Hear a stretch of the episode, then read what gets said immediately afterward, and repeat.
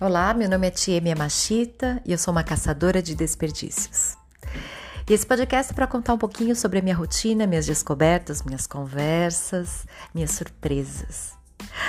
E hoje eu quero falar sobre um encontro muito especial que eu tive com uma mulher, Camila Espínola. Você não conhece? ela mora atualmente em Portugal, ela está em Lisboa, tem uma empresa ligada ao turismo lá.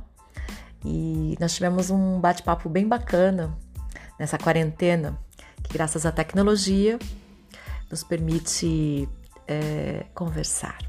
Tem uma diferença aí de quatro horas, né? E a gente se organiza.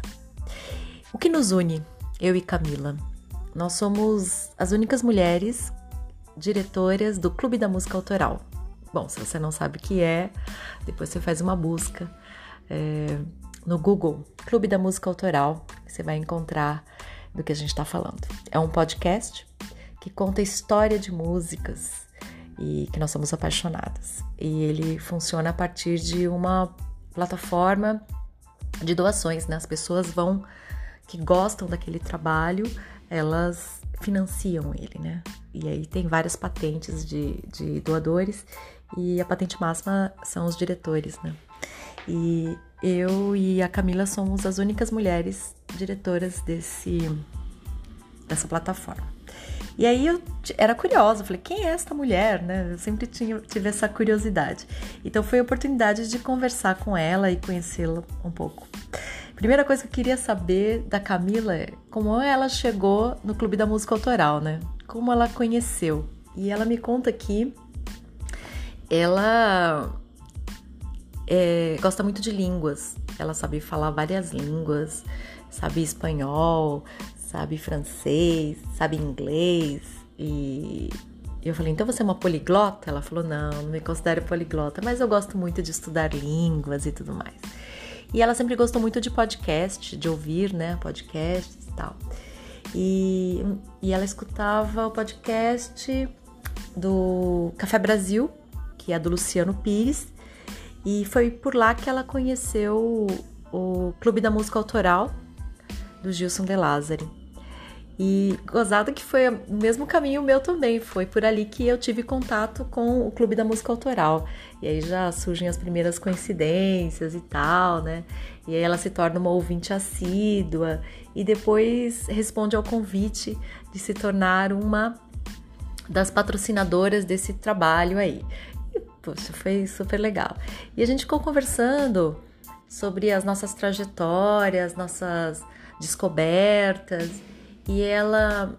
E teve uma coisa interessante, né? Hoje, por exemplo, ela faz a revisão dos roteiros do Clube da Música Autoral, né?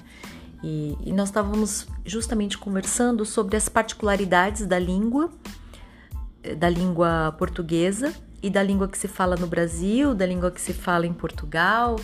E, e como no Brasil o português que a gente fala, ele é muito mais complexo, porque nós não somos literais. Então, a gente fala, mas quer dizer outra coisa. A palavra é uma, mas a intenção é outra. E aqui no Brasil a gente se acostumou e, e entende a intenção por trás da expressão. E ela, morando em Portugal, fala que é, teve uma dificuldade muito grande de se adaptar, porque lá em Portugal as palavras cumprem o seu significado, né? Elas não são subentendidas. Então, sim é sim, não é não. E e aí a gente comentando sobre isso e falando sobre o desperdício, né?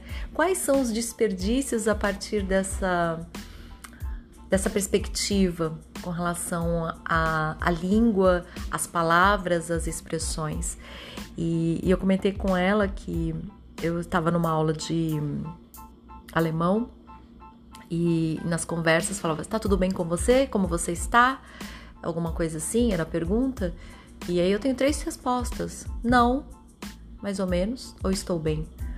E a professora de alemão disse que os alemães vão responder assim mesmo. Se não estiver bem, ele vai falar: não, eu não estou bem. Ou mais ou menos. Ou então, sim, eu estou bem.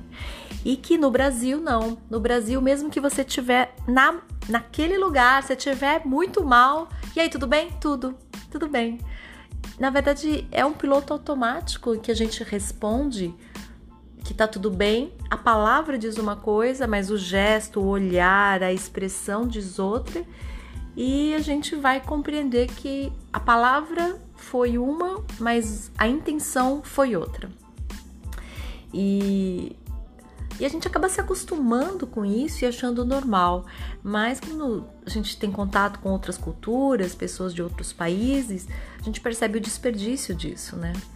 Ah, tem até um, um meme aqui na internet que é um homem saindo de casa, assim, saindo pela porta e falando assim: amor, eu vou ali jogar uma bola e depois tomo uma cerveja com os amigos, tá bom? Aí a mulher pega e fala: vai, vai, pode ir. E aí depois ele muda de ideia e não vai. Mas a, a palavra, né, o que ela disse? Vai. Mas a forma, a expressão já estava indicando o contrário, né? Isso é muito Brasil, isso é muito a forma como a gente se comunica e é muito complexo isso e dá muita confusão. E eu acho que a gente pode repensar também quantos desperdícios causam esta forma de se comunicar, em que a gente, por piloto automático, a gente diz, a gente concorda, a gente diz que tá tudo bem, a gente diz que não foi nada, e por trás disso, quais os impactos, né?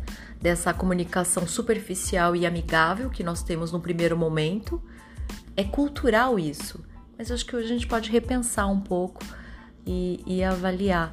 Porque o maior desperdício no mundo está na falta de confiança. Quanto mais eu desconfio, mais eu desperdício. Desperdiço, né?